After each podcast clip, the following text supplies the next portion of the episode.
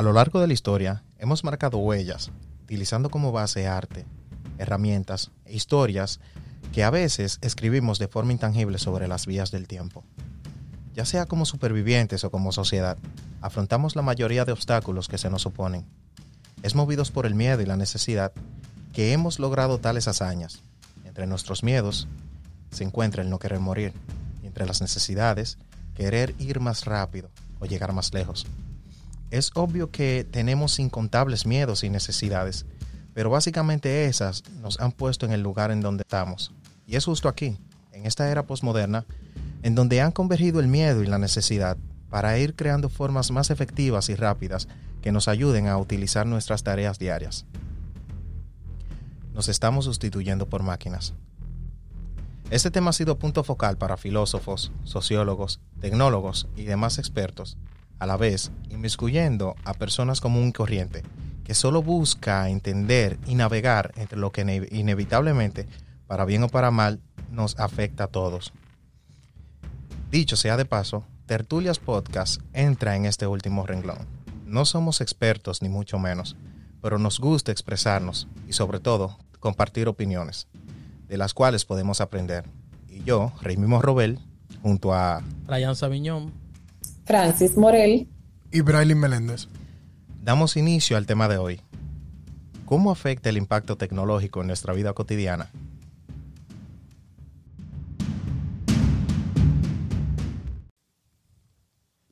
Eh, aquí tenemos otra entrega entonces de, lo que es Tertulia Podcast. Eh, nada, este viene siendo el episodio número 6, ¿verdad? 6, 7, ya yo perdí la cuenta realmente. Este es el 1, este es el... sí, sí, sí, eh, básicamente este es el primer programa. Porque fue el primero, ¿verdad? Que hicimos la versión beta, por así decirlo. Sí, la, versión, del El piloto. Donde empezó todo. Sí. Así mismo es, y qué mejor manera de hablar de, herramientas que utilizamos todos los días y que tal vez nunca nos hemos detenido como a chequear cómo surgió esto que tengo en las manos, cómo surgió X o Y aparato. Herramienta que utilizamos para poder compartirle este podcast a sus casas. En efecto, la tecnología ha dado un gran paso, este, debido a que, por ejemplo, antes solamente, única y exclusivamente se podía hacer radio de manera profesional eh, con un estudio de grabación para poder retransmitir al mundo. Pero ya por el internet podemos hacerlo de una manera fresca como se está haciendo aquí. Y no necesariamente siendo profesionales, sino que nada, compartiendo aquí como uno en chelcha, por así decirlo. Nada, próximamente en Radio Nacional. Radio Nacional. Radio Nacional. Sí, para todos los televidentes de Estados eh, Unidos. Se aceptan, se aceptan contratos, pero sin salirnos de, la línea del podcast, que yo creo que es lo que más, nos caracteriza. No, porque nosotros no podemos. Eh, tenemos que seguir evolucionando, no podemos ir para la radio, porque la radio. Sí, pero si aparece la opción de que digan, bueno, señores, eh, le tengo un contrato para pasarlo a tal y tal hora en tal programa, excelente, uno va a seguir con el podcast y alimentamos la radio también. Con sus términos y condiciones. Exacto. No estamos pidiendo trabajo, ¿eh? pero sí. Por si acaso. claro, claro. Pues aparece una pollita. Entonces, bueno, ya que vamos a hablar de la tecnología, es bueno destacar que la misión de la tecnología siempre ha sido facilitar las tareas, la vida del ser humano, con la intención de hacer una fusión entre ciencia y, lo técnico, lo práctico. Entonces, hablábamos fuera de, del aire, de las cosas que nosotros necesitamos, o más bien a las cosas que ya nos hemos hecho adictos o dependientes para nosotros tener un día a día duradero, llevadero más bien. Que heavy pasa de un caballo de que a un vehículo motorizado. Adiós, a todo lo que da por ahí. sí, pero al fin y al cabo, yo no sé qué tanto afecte eso a uno. Eh, está bien de que es más práctico, eh, hacer las cosas más rápidas, como se, decía en la introducción, eh, y quizá más, más, ágil y toda la cosa, pero llega un punto en que quizá uno se lo cuestione, como que en serio, ¿qué tanto se necesita esto? Porque, por ejemplo, eh, sí, después de que hay tanta implementación tecnológica, los casos de obesidad en el mundo han aumentado de manera notable. como también se podría decir que a pesar de todo, la tecnología no ha resuelto el hambre que se vive en el mundo. O sea, como que hay una, ahí hay una cuestión de uno eh, eh, analizar, como que espérate, ¿qué tanto funciona la tecnología? A pesar de todo, yo soy ferviente amante a lo tecnólogo, a lo tecnológico, eh, es chévere, heavy, a mí me encanta todo lo que tenga que ver con ese tema. Pero no, no, no, no me, no me sesgue el hecho de que yo diga, bueno, está bien, pero vamos a cuestionarnos esto. Hablando sobre el respecto sobre eso, de uno cuestionarse de que obviamente la tecnología no va a facilitar la vida diaria, pero tiene sus efectos secundarios. Yo diría que, viéndolo de una perspectiva como la película de Wally, donde ellos tenían todo tan fácil que las personas eran obesas, no tenían que hacer nada prácticamente. Exactamente. Y en que tenían todo fácil, tú ves a, a los gordos así montados en una silla, todo fácil, comida, todo Hambre abre la boca y le llega la comida ahí. Exacto. Y yo creo que tal vez en un punto uno tuviera así en ese punto de que uno tuviera todo tan fácil que ya uno ni siquiera como que, no sé, ¿entendieron mi punto? Sí, eh, igual que cuando logramos la primera vez, así mismo te pasa ahora. Sí. Ahorita Raimi mencionaba el tema de que la tecnología no ha podido solucionar, por ejemplo, los temas de, de hambre en el mundo. Nada, también menciona lo bueno, eso está dentro de los objetivos de los ODS de la Agenda 2030. Vamos a ver qué tanto nosotros alcanzamos a mitigar el hambre a nivel mundial para el, 2030. Lo que queda es una década, vamos a ver qué pasa. De Tú sabes que yo considero que de por sí ya hay recursos para, para hacer eso. Lo que pasa es que el sistema que impera en el mundo, que es el capitalismo, tú sabes, tiene esa pelea. Porque hay manera incluso hasta de cómo proveernos de energía gratis. Pero por el hecho del capitalismo y que la economía tiene que moverse de cierta manera, lo obstaculizan ese tipo de, de iniciativas. Pero eh, digo yo, al, al capitalismo le, le funcionaría mejor. ¿Tú crees? Digo yo, porque mientras más personas tienen acceso a comida y a, y a todo lo que necesitan en la vida, más se mueve la economía, digo yo. Depende de, de cómo sea que ellos quieren lograr eso. Porque, por ejemplo, si tú tienes un restaurante de comida gratis en una esquina, o quizás de más fácil acceso que vamos a poner un McDonald's, ahí como que espérate. Se rigen por ellos van a tener interés. que, exacto, van a tener que buscar la forma de, van a decir, coño, pero No, porque no estamos diciendo que la comida va a ser gratis, sino para que más personas tengan acceso a ella. es que prácticamente, de- yo digo que la, la- la- el hambre va aunada a lo que es la pobreza. ¿Tú me entiendes? Entonces, por barata o cara que salga la comida, hasta ahora yo creo que la única manera de resolverlo es haciendo, porque por ejemplo, por más que McDonald's que tú pongas en, vamos a poner en, de- en países como África, que es el ejemplo más, más quemado, no es que quiera decir que ellos vayan a comer más. Es como, No, pero te digo, pueden haber, mientras más haya, ¿verdad? Y si hay una economía mejor, yo creo que las cosas pueden ser más baratas. sí, porque ahí sería resolver el problema económico. Exacto, pero si se resuelve el problema económico, se, resolvería, por ejemplo, los, pro- los problemas de pobreza y ahí mismo Ma- el hambre. Maciel mencionó algo. ¿Qué es lo que busca resolver el hambre para el 2030? El ODS son los Objetivos de Desarrollo Y cómo yo más o menos... Sosteni- Sostenible. tú- ok. ¿Y qué, qué método tú crees que yo tengo utilizando para eso? Mira, eh, como su nombre lo dice, es como buscando una manera eh, sostenible de que nosotros podamos utilizar nuestros recursos para mitigar la- las carencias que tenemos, como por ejemplo el tema de manejo de agua, el- así como mencionamos hace un rato, la energía eléctrica, eh, la educación, que es uno de los, yo creo que lo de ese 5, porque cada uno tiene como, como su número. El primero era pobreza, mitigar la pobreza y eso. Y, y lo que se busca es utilizar los recursos que tú tienes, los recursos renovables, para tú poder consumir sin agotar y poder hacerle educar a la gente, más bien, o reeducar a la gente para que tenga un consumo responsable y de esa manera pueda obtener los recursos que le hace falta. Yo lo que digo es, por ejemplo, eh, que, por eso quería saber más o menos, porque yo no sé, no había escuchado de eso. eh, cuál era la manera, porque al fin y al cabo, Brian, como me estaba diciendo, yo entiendo el punto que, que tú dices, pero que yo lo que digo, la manera, como la vía más fácil, es llevar esos recursos a gente que quizás no pueden, y la manera, porque tú dices que, o sea, darle acceso, más, más acceso. Exacto. Porque Exacto. Hay, hay personas que, ejemplo, ya, yo creo que no estamos hablando del tema. estamos viendo Sí, pero tema vamos a terminar de la desarrollarlo. pobreza. Sí. Pero, bueno, Fácilmente se va a llamar de que el hambre en África. ejemplo, El hambre mundial, la pobreza. la pobreza, ¿verdad? La pobreza viene por, por la, la baja tasa de empleo, Ujú. que un, un sinnúmero más de cosas. Entonces ahí es que viene el hambre. Entonces, si la economía mundial es más estable de lo que es en la actualidad, menos personas pasarían hambre. Es lo que yo entiendo. Y eso de Maciel, que dicen que para el 2030 yo lo veo muy cerca. Demasiado. Demasiado. Radicar el hambre. Esa es la agenda. Lo veo demasiado optimista, por así decirlo. Eh, ah, pero para... déjame, Ajá. Déjame decirte, y discúlpame que te interrumpa, que son 17 objetivos, si mal no recuerdo. El primero es eliminar la pobreza. El segundo es hambre cero, y así sucesivamente. Y todavía no hemos agotado la agenda de esos dos primeros. Imagínate los demás, los otros 15. ¿Y qué soñador utópico ahí está detrás de eso? Ahí hay un, son muchísimas naciones que manejan esa parte y lo que lo dirigen más en cada país es prácticamente los gabinetes de política social y todo ese tipo de cosas, las entidades sin fines de lucro, etcétera, etcétera, etcétera.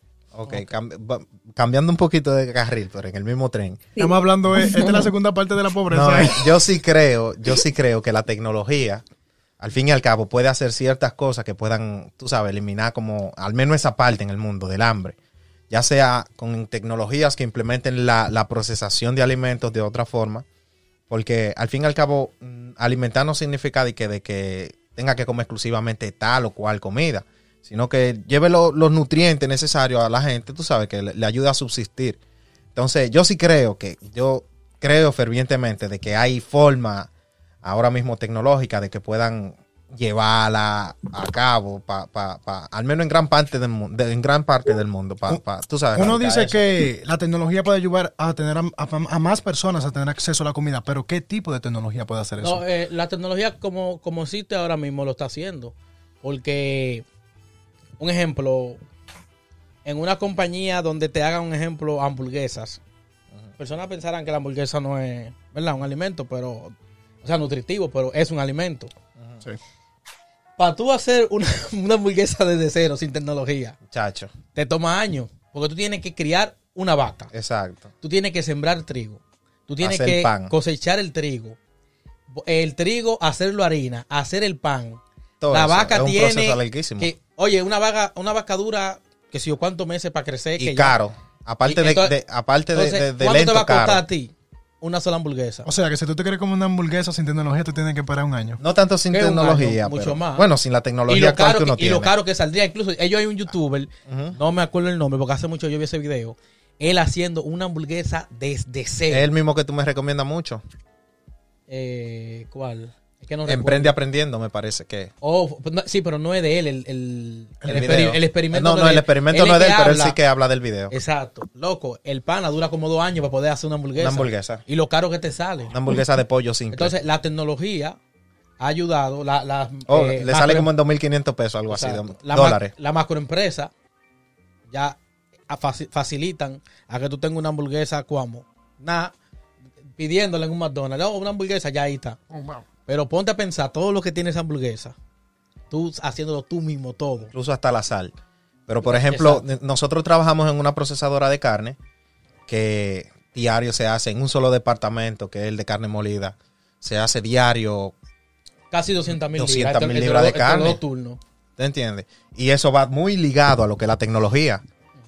Porque, por ejemplo, hay muchos trabajos que se hacen manual, que yo ahora me dicen, mire, ese trabajo, muchos de los, de los empleados viejos de ahí, me dicen, "Este- ese trabajo que tú hacías o que estás haciendo, se hacía de tal y tal modo antes. O sea, y reducía la velocidad de producción a un 25% fácilmente, un 25, un 50.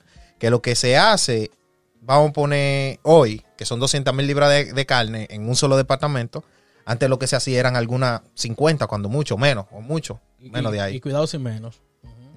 Entonces, y eso sí, cabe destacar que un montón de maquinaria para sellar los platos, para moler la carne, un montón de, sensores y vainas. Así que vienen siendo un ejemplo tecnología mecánica, hidráulica, Hidráulica, ajá. eh, también eléctrica. E informática. Un informática, sí, un montón de, de- de tecnología que tú, un ejemplo, tú sin ningún tipo de conocimiento, te llevan a esa empresa y tú lo que estás viendo es máquinas corriendo. Corriendo. Por esa máquina tienen unos sensores que si un sensor está, está- está sellado, la máquina se para. Eh, un montón de cosas que, que eso es increíble. Entonces, por ejemplo, tú llevas una procesadora de, de- de- de alimentos así a un sitio. Vamos a poner, vamos a poner a alguien, un ejemplo, la empresa Facebook, que se pintan de social y demás, que ellos destinen cierta cantidad de dinero. Vamos a poner, a alimentar, vamos a poner aunque sea 6 mil personas en un pueblo.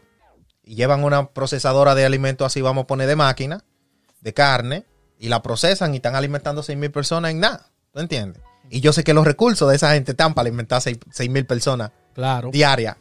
Mucho más. Y muchachos, mucho más. pero es como te digo, hay gente que miran para otro lado. Pero el mismo sistema de conservación de los alimentos ha cambiado muchísimo porque antes eh, tú no podías comprar una gran cantidad de carne para guardarla porque tú corrías el riesgo de que se, se fermentara, se dañara.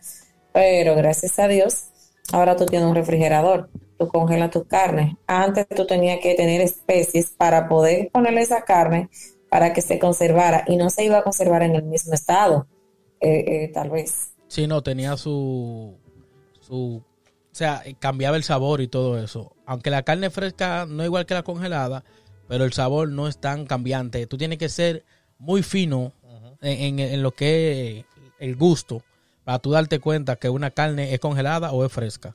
Hay, que tener, hay que tener el gusto demasiado, demasiado fino. Que esos métodos utilizados antes como, como de, de conservación, hoy en día son una, una exquisitez. Sí, no, métodos de mundo cocina, gastronómico. métodos de cocina, Exacto. sí. Sí. Que tú dices, bueno, que por ejemplo, yo creo que ahumar la carne era una forma de conservarla, ¿verdad? Sí. Hoy en día la carne ahumada cuesta más. Sí, a inclu- pesar de todo. también eh, agarraban la carne y creo que la, la tapaban con sal. O, o sea, la, la- tapaban con sal y Sí. eso. Esos son métodos de, de ahora de como si fuera un tipo de proceso para, para hacer la carne a ese estilo. Y así podemos mencionar muchísimas cosas más. Podemos iniciar con lo más básico, y es el fuego. El fuego comenzó sacando, eh, y provocando una reacción entre dos rocas, pero después vimos los palitos de fósforos con madera y la cabecita esta de, de- de pólvora que se enciende. Pero ya luego viene la encendedora, que tú con un tac, con tu pulgar podías encenderlo, pero ya nadie tiene palito de fósforo. Ahora todo el mundo tiene un chipero para todo. No, y también, bueno, por lo menos un ejemplo aquí en Estados Unidos, es muy difícil tú usar fósforo e incluso hay encendedora. Loco, que a, mí, a mí me pasó. Uno, uno, eh, aquí la, la estufa tienen un piloto, Ujú. que un piloto es como que se le queda una llamita pequeña que no consume casi nada y ahí prenden la hornilla. O si no, un Eh, chipero eléctrico. Eléctrico. Que- chipero, sí. Exacto. Por ejemplo, a mí me pasó que yo compré una vela romantizante de que para ponerla en mi habitación y buscando fósforo y fósforo a dónde. Yo tuve que volver a comprar fósforo. Porque incluso la, la, la, la estufa que hay en mi casa es eléctrica y no, no crea ningún tipo de llama. Y yo contra, y ahora tuve que ir a comprar fósforo para prender la jodida vela. Porque a ese punto.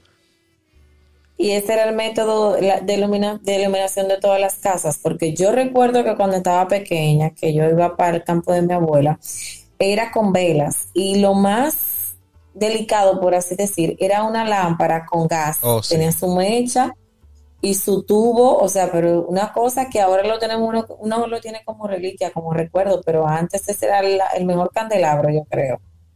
Eh, mira aquí, un ejemplo, yo trabajaba construcción en, en Nueva York y aquí había un sistema que yo nunca me imaginé, un sistema tal cual de, de iluminación.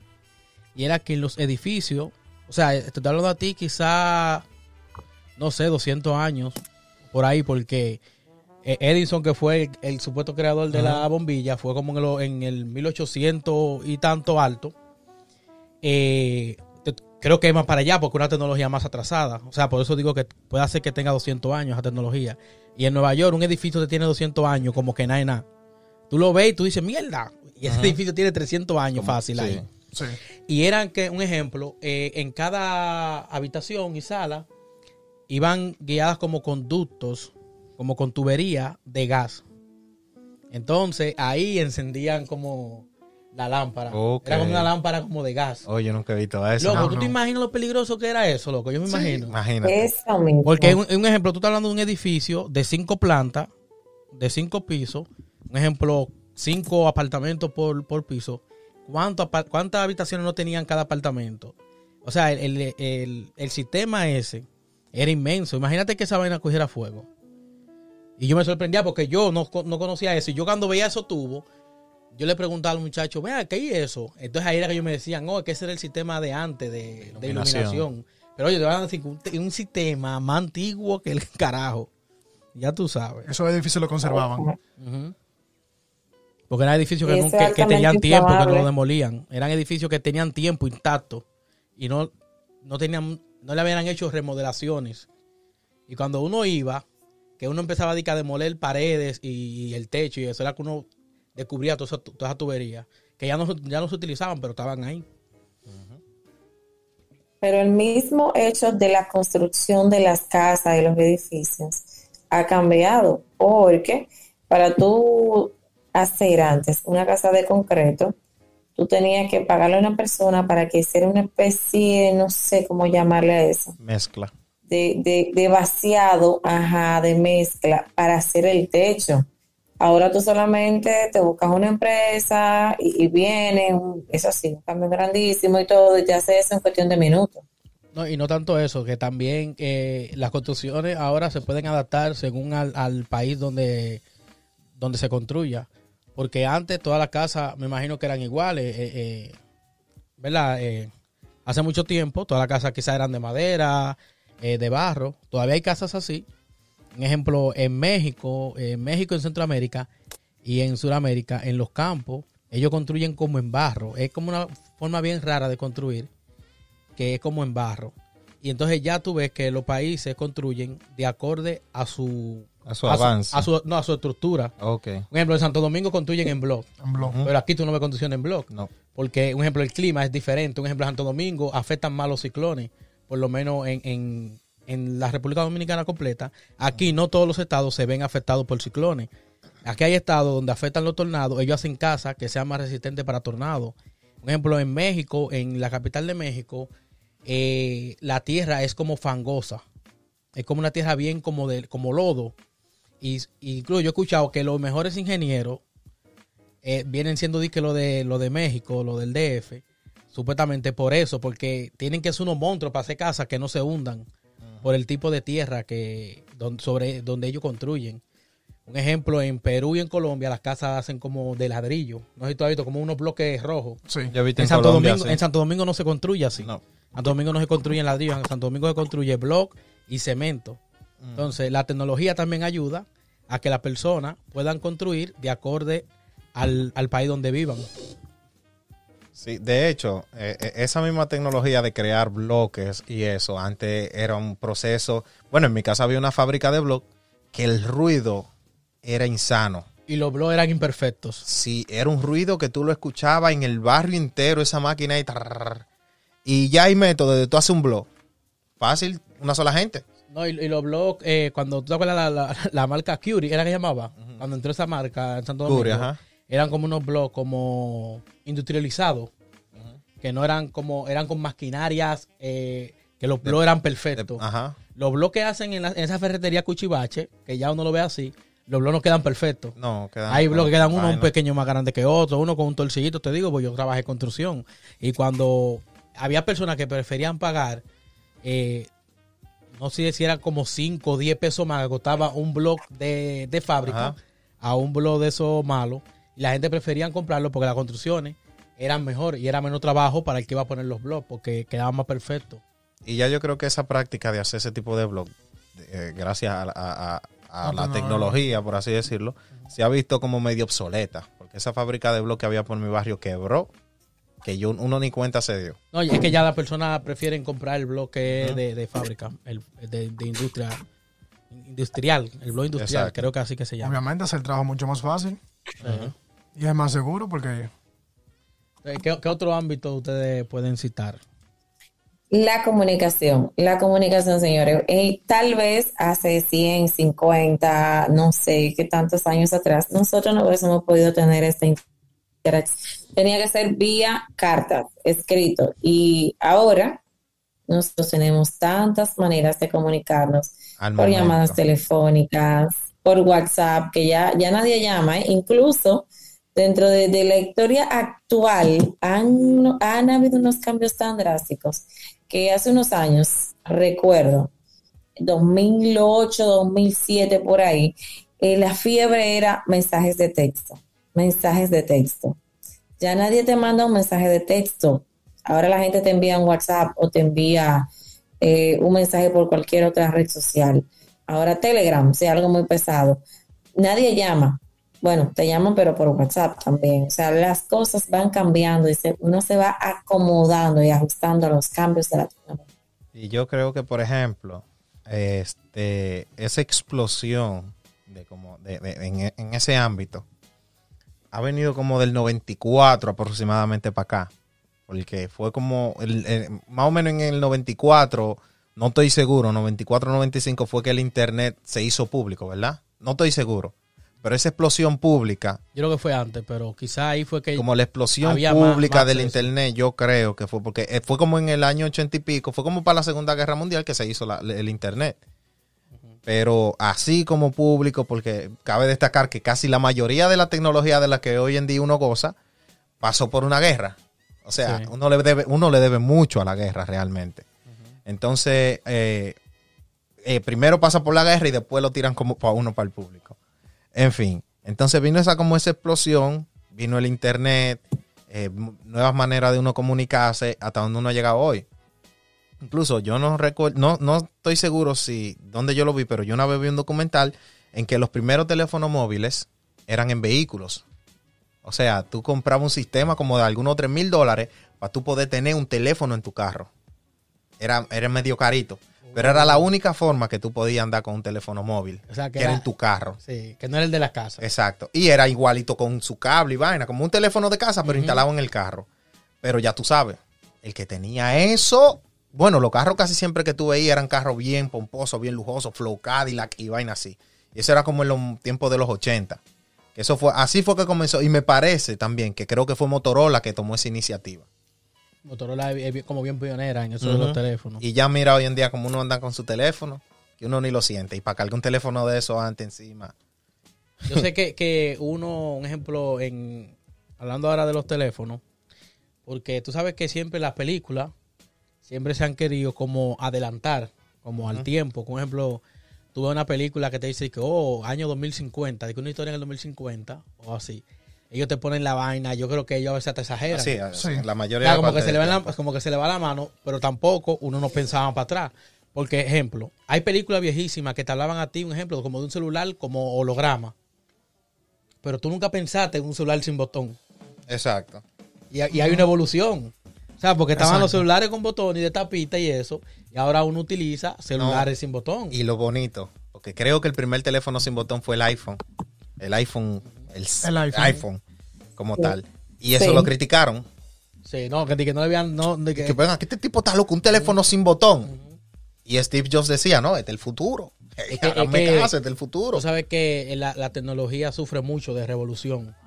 hay muchas cosas. La, la, tecnología yo creo que es lo que más sufre de lo que es, es revolución. Porque tú lo puedes ver en las mismas redes sociales. Claro. Una red social matando la liga, mierda, esto, lo otro. Y viene otra, pim plan, y le da. Le da la madre. Y así constantemente. Como ustedes estaban mencionando, eh, uno se resiste muchísimo a los cambios. Y recuerdo como ahora que yo tenía una Blackberry. Yo tenía una Blackberry, eh, pero en, en, ese auge de las BB, yo tenía mi Blackberry feliz. Y Samuel y yo en ese entonces solo éramos vecinos y él tenía un teléfono a sí mismo, sin botones. Y él me decía que cuando yo cambiara la, la, la Bibi, la Blackberry, comprar un teléfono así, yo le decía que no.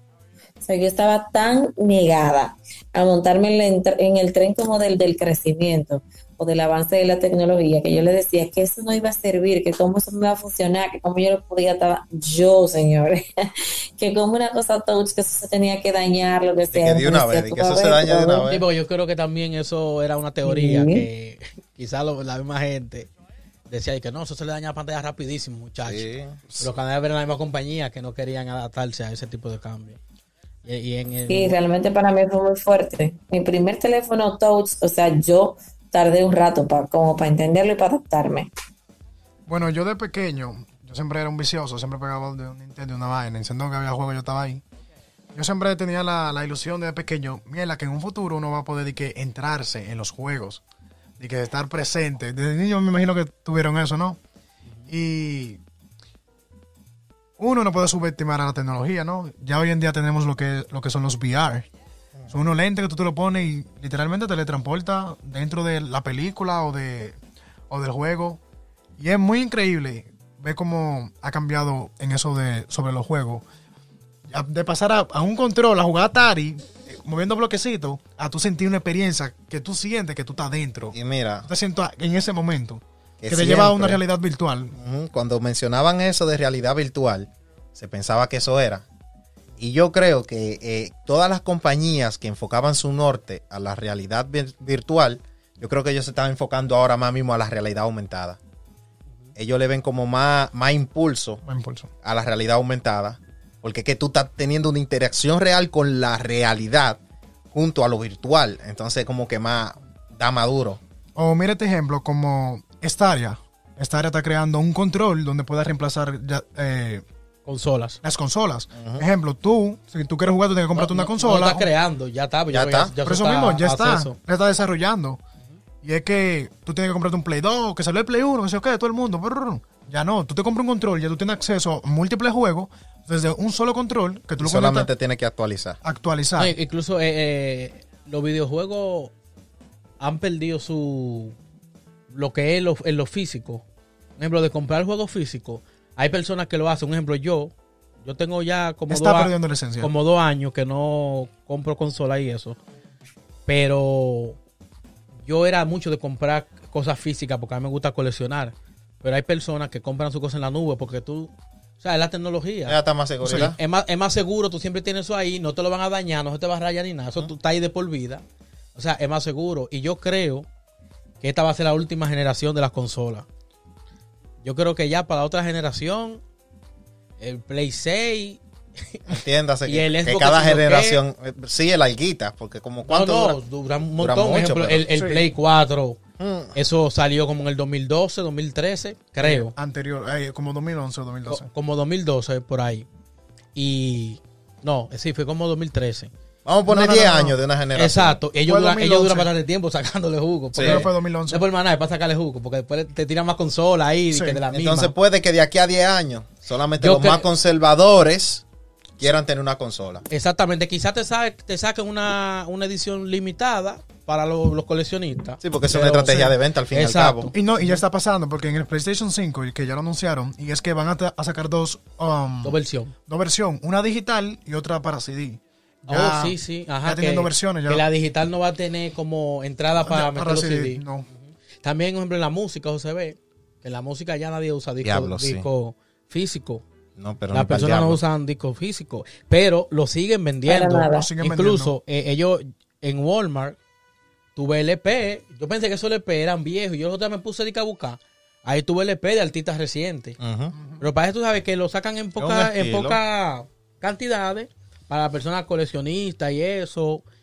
Pero ya eso desapareció. Ya tú no ves eso de que firma de autógrafo, de que firmando Sí. CD. No, y, habla- y hablando en ese sentido, antes, para hacer una canción, tú veías a los músicos, cada quien su instrumento, una banda grandísima. Ahora no, ahora todos hacen todo eso a computadora. Sí. Te ponen mil instrumentos en una computadora. Eso, eso ha sido lo más interesante realmente, que con un solo equipo, con un solo aparato, nosotros podemos como aprovechar muchísimas funciones. Sí. Mira el ejemplo que, que menciona eh, ahora mismo. Con la computadora ya tú tienes ahí un DJ, porque ahí tú mezclas, tú haces todo, pero también grabas. Pero aparte de eso, tienes todas tu- tu- tus cuentas de tus redes sociales en el mismo equipo. Pero aparte de eso, ahí tú tienes una especie de, de, de, de backup de todos tus documentos, de, de tus informaciones. Eh, eh, Es todo que tú tienes en una computadora. Ahí tú tienes hasta tu agenda de qué tú vas a hacer día a día para que te llegue un mensaje a tu teléfono celular, para que no se te olviden tus citas y compromisos del día. Que eso es otra cosa. Después de que la tecnología ha ido avanzando, nosotros nos hemos vuelto un poquito eh, perezosos. Antes uno se sabía el número de teléfono, el contacto de la familia, del amigo, del novio, de la esposa, etcétera. Ahora, rara vez una persona se sabe dos contactos telefónicos de memoria. Déjame Sí, hacer un paréntesis aquí, que creo me gustaría que esa foto la subiéramos en, en las redes sociales. De una persona que se tomó una foto con un teléfono celular y se tomó otra foto so- en- con cada una de las cosas, de las funciones que tiene un teléfono celular. Entiéndase, una cámara, una calculadora, una agenda, un teléfono. O sea, cada una de las funciones. Estamos, habla- estamos hablando que el tipo tenía hasta una máquina de escribir, una... Entonces, tenía mucho... eh, eh, o sea, bien práctico. Tú lo ves que dice, contrale. Nadie quisiera andar con todo eso encima. Ya con un teléfono, ya... A mí se me pasa tiempo sin saber dónde está mi tarjeta de crédito o de débito. Yo, coño, ¿y dónde está mi tarjeta? Porque ya yo uso el, hasta el teléfono para pagar. Y eso es una posibilidad que hace 10 años atrás uno no se le imaginaba. No. ¿Y ustedes piensan que el dinero físico tal vez desaparezca en un tiempo? No, no. mm. ¿No crees? Eh, no, por ahora no, está lejos. Pero, están, pero lo están intentando y ya se ha visto con las criptomonedas. Sí, pero es que se han fallado mucho. Se han fallado mucho. no sé, quizá tú sabes que Esto es como hacker, te esto digo, no, es que hay un ejemplo. Hay cambios que son muy drásticos y la sociedad, Necesita tiempo. exacto, dura mucho para hacer esos cambios que son así. Porque el cambio de la, de la, la moneda como uno conoce a la criptomoneda es un cambio muy, muy... No, Yo no confío. no tiene que ser necesariamente criptomoneda, porque por ejemplo, No, pero te digo porque es lo que, lo que ahora mismo está. Que, que sería el ejemplo más palpable sobre no, sería el mismo dinero, pero en una tarjeta. Vamos a poner el, vamos a poner, eh, yo tengo 500 pesos, tengo de esos 500 pesos tengo 100 pesos físicos y tengo 400, vamos a poner en una cuenta de banco. No, porque ¿Me ya, ya eso existe. Porque tú tienes una tarjeta de débito. Sí, pero que puede, si de reemplazarse, sería, no se- que tendría que, sea- ser criptomoneda de como que sea tal. así, así 100%. Solamente en, en tarjeta, tú dices. podría hacerse así. Digo yo, podría, si es la única forma, si es la forma que va a reemplazar la de ahora, porque es que yo creo que las criptomonedas han, han fallado mucho. No, por ejemplo, la criptomoneda ya viene siendo como una, una moneda más mundial. Pero, por ejemplo, supongamos que hay una criptomoneda que sea un ejemplo de Estados Unidos como el dólar. Imagínate que el dólar lo vuelvan una criptomoneda. Sí, es que, el- porque que lo que caracteriza una criptomoneda es que vamos a poner, no tiene, no se rastrea, tú sabes, Ujú. que es el atractivo de las criptomonedas como tal. La más famosa es el Bitcoin, que el atractivo es que tú, eh, o sea, es una moneda irrastreable, es prácticamente, tú sabes, te- tiene un valor muy fluctuante. Entonces, al, a, a los países como este no le conviene una criptomoneda. Porque, que por ejemplo, tú puedes hacer transacciones como vamos a poner, comprar un, un- un- un esclavo chino, ¿tú entiendes? Y a ti no te van a poder justificar o, tú- o tú hacer una cantidad de dinero y de forma ilícita porque y no van a son saber de cómo. impuestos también. Exacto, también. No van a decir contra, van a decir cómo lo consiguió. Tú no tienes forma de, de- no van a saber cómo date por ahí. Y eso es importante. eh, bueno, ahorita tú estabas hablando de las tarjetas, pero es importante saber que la tecnología no asciende, no evoluciona de manera global. Eso va a depender mucho del país, eh, del lugar, porque yo lo veo distante, al menos aquí en República Dominicana, sustituir el papel moneda por una especie de tarjeta o criptomoneda por el nivel de educación no todo el mundo, nosotros tenemos personas muy, muy mayores y también un grupo, aunque menor, de gente joven, no te sabe manejar ni siquiera un cajera, ni siquiera una tarjeta de crédito, porque eso eh, en el campo donde vive tal vez no es necesario o no es prioridad, más bien eh, se manejan o se sienten más seguros con su papel moneda. O sea que ah, debe haber un cambio primero en la educación de la gente para ir creando conciencia y luego adaptarse a eso. Otras naciones tal vez les sería más fácil, pero aquí tomaría tiempo. No, sí, es así, porque incluso, es, como tú dices que varía, depende del país, eh, porque a mí me pasó que cuando yo me mudé aquí a Estados Unidos, no sé si la onza viene siendo el bus más moderno allá en Santo Domingo, ¿verdad? El metro. La, ah, no, no, Digo, no. a nivel de... de- Eh, digo, como ejemplo de guagua, como uno ma- nosotros le decimos. La onza. La onza es lo más moderno. Yo nunca me monté en una onza en Santo Domingo, o sea, no sé cómo opera. Eh, pero aquí, un ejemplo, un bus, tú agarras y te montas en el bus y tú no se te ocurra dedicarle el dinero de al chofer, como en Santo Domingo. Tú debes pagar a un chofer o, o al, o al cobrador. Aquí es una máquina que, tú, le metes la, moneda, la moneda, pues yo nada más cogen moneda o la tarjeta. La tarjeta que es de la Metrocar, creo que se llama. Metrocar. Y aquí al principio a mí me daba una vergüenza. Porque yo no sabía cómo era el sistema. Y entonces yo siempre iba con un primo mío, que él era que me, me metía la tarjeta, fu, fu. y yo, mi hermano, cuando a mí me tocaba a mí, yo no sabía cómo era que se metía la tarjeta, si al revés, si derecha. Y ya tú sabes, un lío. Yo a veces prefería pagar en moneda, porque moneda era meter la cantidad de moneda y ya. Ay, Y la tarjeta, sí, No tú- puede sí, pasar. entonces, la, faltan 25, la tarjeta, tú la metías al revés o vaya, porque yo no sabía, yo no, no, no tenía ese sistema. No sé si la onza es así en Santo Domingo. Ahora sí, ya ahora están trabajando un sistema de tarjeta. Tú puedes pagar con tarjeta por el tema de la seguridad ciudadana, pero por mucho tiempo, recientemente, pues yo puedo decir hace un año atrás, eh, tú te subías a tu onza y había una muchacha sentada que la cajera, tú tenías que darle billete y ella te podía devolver y eso. Porque yo caracterizaba, yo sí usaba la onza mucho. Chofer, Y tengo 20. Había, la, yo creo que, porque habían dos, una de 5 y una de 10, una con aire y una sin aire. Yo la Exacto. diferenciaba, a veces, yo la diferenciaba más a la distancia o cuando cruzaban rápido o algo, porque no recuerdo en cuál era, que la cobradora estaba adelante y otra estaba al salir. ¿Cuál era de las dos? Las que son con aire, la- siempre la, la cajera está adelante, siempre. La que es sin aire, tú subes y Ajá, para bajar y es que para tienes bajar que es que pagar. tiene que pagar. ¿Tú nunca de verdad te montaste en onza? Sí. No. Y un ejemplo aquí, la guagua de aquí, aquí no es de que, que me deje, de que déjame, que si yo, que uh.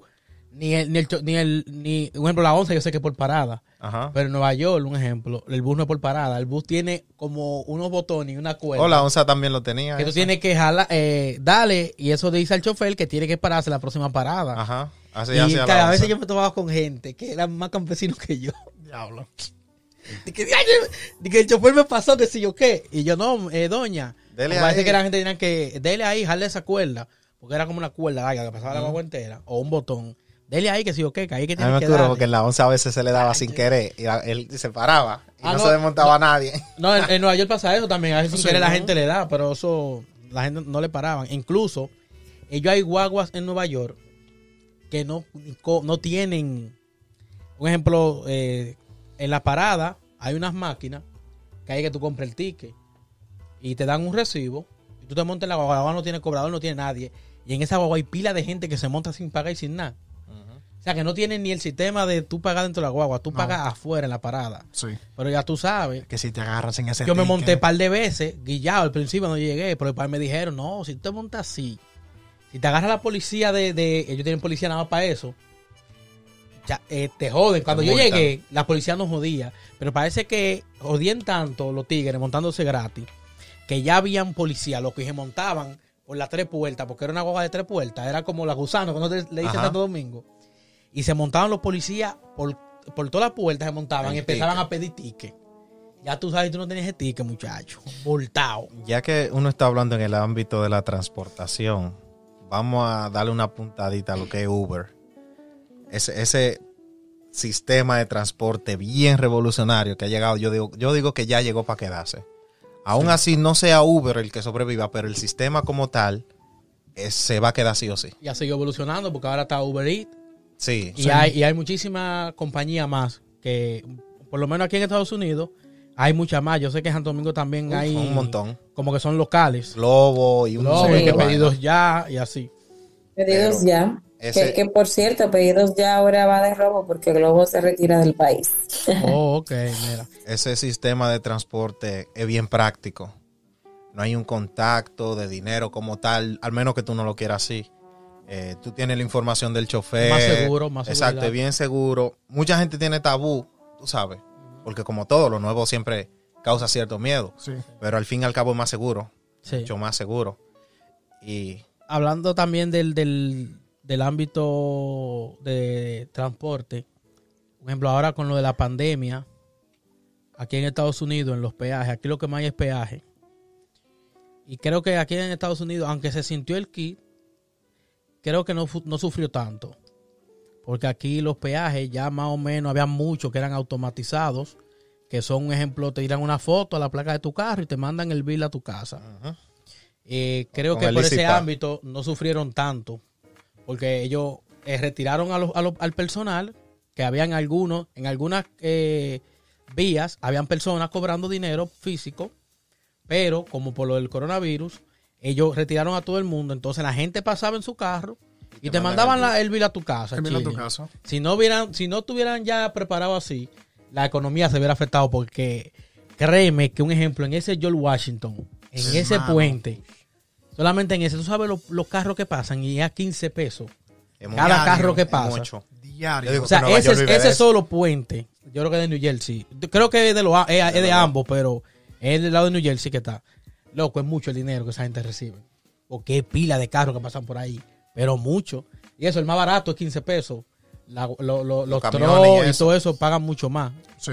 Y ya tú sabes. Y, y gracias a eso, a que ellos se han ido moderniza- modernizando eh, con lo que- del coronavirus, yo creo que ellos no sufrieron tanto en ese, en ese aspecto. Y un punto importante que tocar sobre, hablando de la transportación, son los Tesla. Esos vehículos electrónicos. Oh, de sí. ley. Muy no duro. tanto, no tanto Sí. electrónico, sino que se prevé que para cierto tiempo van a ser autónomos en su totalidad. Porque por ahora mismo tú... Lo están, lo, lo están practicando. Real. Se o sea, visto muchos videos virales en que tú ves gente en los aguas durmiendo adentro Sí, y el carro manejándose autónoma- autónomamente. actualmente, por ejemplo, disculpa que te interrumpa, el sistema no está para ser autónomo en su totalidad, sino como un apoyo. Se supone que tú tengas la mano en el volante todo el tiempo, el mismo sistema te lo dice, pero hay gente que hackea el sistema de alguna forma. Yo creo que poniéndole peso, porque tiene como un, una balanza el timón que tiene que sentir algún peso. Entonces hay gente, esos videos virales de gente que se duerme, es que le ponen algo para que simule el peso de la mano o la sensación de que la mano está ahí y simplemente lo dejan. Pero se ha demostrado, al menos estadísticamente, que el carro manejándose solo es más seguro que una gente manejándolo. Oye, qué fuerte. Incluso, este, ahí se, ven- se vendría introduciendo lo que sería lo que es la inteligencia artificial. Pero tú, Sí. tú ibas a decir algo antes de entrarnos en ese tema, Maciel. Definitivamente. No, eh, bueno, sí, hacer hincapié nuevamente de que siempre el objetivo de la tecnología va a ser como facilitarnos nuestras tareas y nuestras, nuestras actividades diarias. O sea, ya hablando en este tema de, de, de ese tipo de vehículos, ya una persona, una compañía, no tendría que contratar tantos choferes, pero ahora me pregunto yo, ¿a cuántas familias entonces voy yo a afectar si voy a dejar a esos choferes sin empleo, que es como la otra cara de la moneda con el tema de la tecnología? La verdad que tú sabes que la tecnología, yo encuentro que así como va despl- desplazando empleos, va abriendo otros que se van adaptando a las nuevas generaciones. Por un ejemplo, mi papá no sabe usar un celular igual que yo. Pero yo no voy a saber usar la tecnología del tiempo de mi hijo, yo no la, voy a saber usar igual que él. O sea, yo creo que se van a ir abriendo campos. Pongo un ejemplo. Ahora que se habla mucho de inteligencia artificial, tú puedes estar seguro que eso es un campo nuevo de la tecnología. O sea, hay gente que viven gracias a la- de, de la- de lo que es la ajá. tecnología eh, Artificial. artificial, que antes no, antes eso no existía. Entonces yo creo que eso eh, no- afectaría en un sentido para el que se va quedando obsoleto, Obsoleto. pero lamentablemente la vida es cambios. O sea que nosotros, al igual que las máquinas, por ejemplo, los teléfonos que mencionábamos hace un momento, Motorola, grandote, que tenían una antenita que tú tenías que abrirlo y eso, y eso está obsoleto, nadie lo ve. Entonces va, va a haber un momento también en nuestras vidas de que las habilidades, las competencias que nosotros tenemos, si no nos vamos actualizando conforme pasa el tiempo, pues nosotros vamos a pasar a estar igual que esos Motorola, ahí obsoletos, sin uso y que nadie te va a- querer utilizar. Sí, la- lamentablemente es así. Lamentablemente es así. Un ejemplo, es que yo creo que nosotros estamos destinados a eso. estamos destinados a eso. Un ejemplo, a una señora de 70 años no hay quien le quite de ver su televisión. Yo no veo televisión. No, yo no tengo Yo siglo. tampoco. Yo no sé lo que Di no que televisión, di que Ahora- canales lo- locales. En, en ningún sentido. Yo ni Netflix veo. Y ahora, ¿qué es lo que la gente ve? La gente lo que ve Netflix ahora. La gente lo que ve Netflix, YouTube y todo, porque tú tienes un acceso. O sea, esa, esa, esa tecnología te da un acceso a que tú, ah, en el minuto 15 me cansé. Tú la pausas y te va a hacer lo que tú quieras. Pero en el 5 lo que están dando, ellos no lo van a pausar de que por ti. Ellos no lo van a pausar. Olvídate, eso va a seguir volado. Si tú te lo perdiste, te lo perdiste. Pero tú tienes la facilidad con Netflix, con, ejemplo, en la misma radio, tú escuchando música de Spotify, cualquier plataforma, tú puedes darle para atrás la canción. Pero en una emisora, tú no puedes darle para atrás a escuchar lo que el DJ dijo o lo que el locutor dijo. Tú hablando de este tema de la radio, me acordaste mucho a mis años de, de adolescencia, que la moda realmente era tú llamar a la emisora y decir qué canción tú querías que te pusieran. Oh, sí. Porque tú no tenías tal vez el acceso de internet, ya teníamos internet, sí, pero no todo el mundo tenía la facilidad de tener un plan en su casa y todo eso para ponerse a escuchar YouTube. Tú llamabas a la emisora, más fácil, decías, oye, me ponme tal canción, y tú esperabas tu canción, y imagínate, en una fila enorme. Ahora con lo que tú mencionas, tú agarras tu playlist y te preparas un playlist de lo que tú quieras. Ahí lo tienes disponible para cuando tú quieras. Y como tú dices, lo pausa, lo vuelve para atrás, lo comparte. Y, y esto yo creo que hasta un momento abarata los costos, porque ahí yo no tengo que tener un radio para escuchar la emisora, un teléfono para hacer la llamada, sino que tengo un solo aparato. Ahí tengo l- todo: la llamada, el radio, todo. Claro. Y la puedes repetir cuantas veces quieras. Yo, en, en- en- en mi perspectiva, yo eso, es chévere, está heavy, pero en el ámbito, vamos a poner emocional, le resta mucho. Porque tú sabes la sensación, o ustedes recuerdan la sensación que, se, que uno vivía cuando a ti te ponían la canción que a ti te gustaba, en ese Ah. momento en la radio. A mí, a mí, a mí, personalmente, me gusta más escuchar música de radio. es que A mí, chévere. porque un ejemplo, yo, yo oigo tanta música variada. Por ejemplo, yo creo que no hay un género que a mí no me guste. Yo creo que el género que a mí no me gusta es el dembow. Para yo ponerlo, para yo escucharlo, yo di que ponerlo. Yo el dembow, si otro lo pone, yo me lo disfruto. Pero yo el dembow, di que para yo escucharlo, no. Y a mí me encanta eh, escuchar música de la radio, solamente porque yo no sé la canción que va a venir. Exacto. Solamente por eso. Para eso pueden haber otros métodos, como poner la canción en, En aleatoria, y eso. sí. Pero es que es chévere, como que dentro del medio del anuncio venga, te meten, se sorprendan con esa canción. ¡Pam! Tú sabes. Y es a, a un nivel, tú sabes, incluso eh, eso mismo lo tengo yo con la fotografía.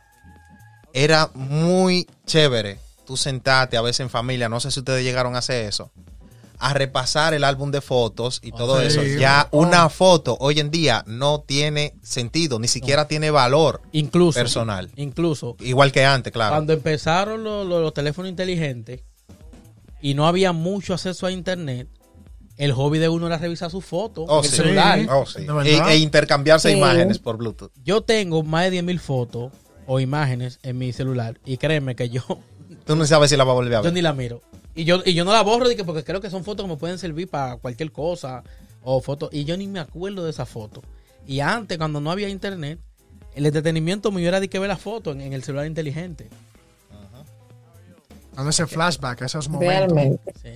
También eh, en Todo otro- va cambiando. Otra cosa que ha cambiado mucho también, un ejemplo, el, el- la niñez de uno, como uno jugaba, a cómo juega un niño de ahora. Sí. Por ejemplo, uno salía para afuera a jugar topado. Vamos a hablar de muchos juegos que muchos no conocen, que son los más jóvenes. Por ejemplo, el topado, el loco paralizado, que el escondido, Yum. jugar trucano, yum, pelota, que- que- la plaquita, un montón La de plaquita. juegos. Sí, un montón de juegos que uno jugaba. Y ahora los niños no, no juegan eso. Ahora los niños lo que están en su Fortnite, En una tabla. en Roblox. una tabla y vaina, el día entero ahí. Pero a uno le gustaba porque tú sabes lo, lo emocionante que era. Tú y todos sudaban de tu mamá porque tú sabías que era una hora. Y tú y todos sudaban, mami, deme media hora más. Sí. Media hora más, mami. Mire, se lo juro que yo vengo a las 7. Lo bonito es que tú a veces con sed no querías ir a beber agua a la casa. No, no, porque te dejaban. La macaba ahí mismo. Te dejaban. Si tú ibas a decir que beber agua, y tu mamá te había todo sudado, se queda. Se venga, queda, venga, ya. fua, ey. Ahora no, Oh, ahora, ahora los niños, la mayoría, duermen con su tabla en la mano y se duermen viendo la- con la tabla porque es otra cosa. Como está la tecnología, eh, como está tan fácil, la mamá está para salir el muchacho o los padres Se le dan la tablet. Se lo facilitan. te dejan la tabla el día entero, nada más para salir del muchacho. Para no escuchar muchachos jodiendo o brincando en la casa, porque es otra cosa que los niños saben. Ellos se ponen a brincar más que el diablo cuando le quitan su, su tabla y su juguete. Se ponen a brincar pila para que la mamá, mira, ponte a, ponte a, a ver tu YouTube. Sí. O prende, prende el Nintendo y ponte a jugar. Nada para no verlos brincando. Cosa que antes no pasaba. Es- Antes no, a mí yo nunca había escuchado. Eh, dice no, te tiene que, te falta de vitamina D a un niño. Dice no, te falta de vitamina D. Y, y doctor, entonces ¿qué hago? No, tiene que sacarlo a que tome el sol. sol. Oye, eso, si uno voy a sol de gratis. Ven acá. de gratis montando Por bicicleta, que ese era el, el- el hobby número uno de todos. Que una sola persona podía tener una bicicleta en el barrio. Y decía, dame una vuelta, dame una No, y, vuelta. goz- y gozaban O sea, pila de una- gente. Una Sí. Muchísima gente gozaban de dejarse la bicicleta. Y ahora, ahora tú le dices a un muchacho que salga y no quiere. No quiere. No quiere. A quiere- mí, No, yo volviendo. lo más interesante. Pero nosotros somos privilegiados porque vivimos las dos etapas. Ajá. Nosotros vivimos la, la, la, la etapa La de, de transición jugar, se puede decir. de jugar heavy. ¿Tú sabes los juegos que yo jugué, mi hermano? Yo jugué juegos, caramba, yo no me acuerdo. Di que la Claro. olla. ¿Tú, tú llegaste a jugar Sí, la olla? Yo que la jugué olla. la Yo jugué juegos que yo ni me acuerdo. Ya no me acuerdo las reglas, pero lo sé. ¿Tú lo llegaste a jugar? Claro, loco. Y ahora estamos viviendo la tecnología. O sea, nosotros fuimos privilegiados. Nosotros somos una, una generación privilegiada. Nosotros, ey, ya, Diablo. no, tú eres loco, di que los apóstoles. Esa gente está fresquito. Di que los apóstoles que estuvieron ahí con Jesús. Esa gente es un panchito. Nosotros somos los, los privilegiados. Los torontontones. Privilegiados full. Definitivamente, mira, hace un, hace unos meses, ya no recuerdo qué tanto, pero sí inicio de la pandemia, estaba hablando con unas amigas contemporáneas y, y saltamos de que no, porque vamos a jugar stop. Ustedes saben, stop en el cuaderno. A mí no, yo no me acordaba de eso. cuadritos. Eso bacano. Diablo, yo no me acordaba de ese juego. Es un clásico de que vamos a jugar stop y había unas niñas y nos miraron. Stop, como de qué ustedes hablan cuando nosotros le explicamos el juego con el gusto, con la emoción, con la euforia. No, porque tú hacías esto y tú ponías país, fruta con tal letra. Se quedaron mirándonos como que nosotras veníamos de otra galaxia. Y eso es emocionante. O sea, a mí e- eso me, me, me chocó. Porque lo que para nosotros, para nuestra generación, era como lo más chulo. Los muchachos de ahora ni lo conocen. Las No. niñas de ahora no saben jugar ya. No, ninguna sabe jugar ya. Ninguna sabe jugar ping-pong. Y ni saben lo que es. Y el aro, el aro. El aro. Ey, bájate duro. Yo, Pero yo y jugaba la aro. soga, saltar la soga. Mira, eso era un clásico. Y, y, y, el- y esto era un juego como de, cu- de, de cultura. Había que Sí. tener una cultura y una Había agilidad mental. saber. Sí, eso no era de que, Ay, que ay, uno. ay, ay, Que no, que el pancho que podía jugar. No, porque ahí en el, en el, el primero, por lo menos un ejemplo, yo siempre que jugaba empezábamos de que con la A. Y el que ganaba Siempre. decía la letra que él quisiera. Muchachos, la A, casi todo el mundo siempre, ahí era el que escribía más rápido. Porque ahí siempre todo el mundo era rápido, pero cuando te metían una letra rarísima. Bim bang. era un bobo. Sí. Era Anda, un yo, bobo. yo hasta Cuando me llegué a inventar palabras. Diablo. Sí, había gente que se inventaba un montón de vainas. Entonces tú, Bueno, tú, si tú eras hábil, tú convencías al otro de que sí. Sí. Ven acá, papá, pero que eso era un juego estratégico loco. en todo el Esta sentido. novela la di en el tal tiempo, que si yo, que esa novela es africana. Sí, Usted no sabe de eso. Pero mentira, la novela ni existía, loco. La gente se inventaba pila de vainas, hasta apellidos Diablo, se sí. inventaban y de todo. De todo, de todo, de todo. Muchachos, miren, a- ahorita me llegó a la mente cuando estábamos hablando la vez pasada de que antes la gente en sus campos se levantaban como en automático. Eh, no, no recuerdo si era tú, Brian, que estabas mencionando el tema de, de- hablamos de la dependencia y tú mencionabas el tema del, del despertador, de la alarma. Yo me acordé porque yo estoy escuchando una alarma natural por ahí. Sí, sí. Ahora, eso era, eso era épico. En esos tiempos, la gente como que se levantaba, no sé si era por el tema de, de los rayos del sol, la luz del sol, o si el gallo despertador funcionaba. Pero ahora, si no es con mi teléfono, yo fácilmente llevo tarde al Exacto. trabajo, si no porque mi alarma suena. Y uno se acostumbra, porque cuando yo estudiaba, yo estaba en octavo grado, eh, yo me levantaba solo. Yo me levantaba solo, yo no tenía celular, yo tenía como 12 años, 13 creo. Y yo me levantaba solo. Y ahora, muy difícil yo levantarme solo. que hasta que tú no oigas el teléfono. No con te la alarma. No, no, muy difícil. Yo me levanto antes o después. Pero no me. No, muy antes o muy después, pero de que así, no, tiene que ser una alarma obligado, porque, y eso es algo que uno se acostumbra, eso es algo como psicológico, eh. Sí. porque antes uno se levantaba, ejemplo, yo por lo menos, con la costumbre, los primeros días siempre los papás te levantan, pero después ya yo estaba que me levantaba solo, Ujú. Hermano, yo ahora no me levanto solo, ¿no? Ay, Yo me acuerdo que yo tenía un reloj Casio negro, de esos que tienen calculadora. Y yo ponía la alarma a la- oye, yo ponía la alarma a las 7 para irme para la escuela. Y eso era, oye, fue tan, yo duré el año entero despertándome con ese reloj, que ya los últimos, la- los últimos meses fue tanta la costumbre que yo siempre me levantaba 5 o 10 minutos antes de que mi reloj sonara. Yo me, yo me tripeo porque esa alarma, ahora mismo a mí me ponen esa vaina, no- yo no la siento. No. Yo no sé cómo no. Se oye, se oye bien, bien. En este punto sería bueno hablar, ya, para introducirme con, con, por ejemplo, eso del despertador, de que en, obviamente no en todos los países, pero me parece que en este lado del mundo, anteriormente a que existiera la tecnología de- de- del timbre en los relojes, habían personas que se dedicaban a eso, a despertar el otro. Eh, ellos se despertaban un poco más temprano, obviamente, porque de eso debe- dependía su trabajo, y le tiraban piedrecitas o le tocaban con un palo para despertar a la persona y de eso vivían.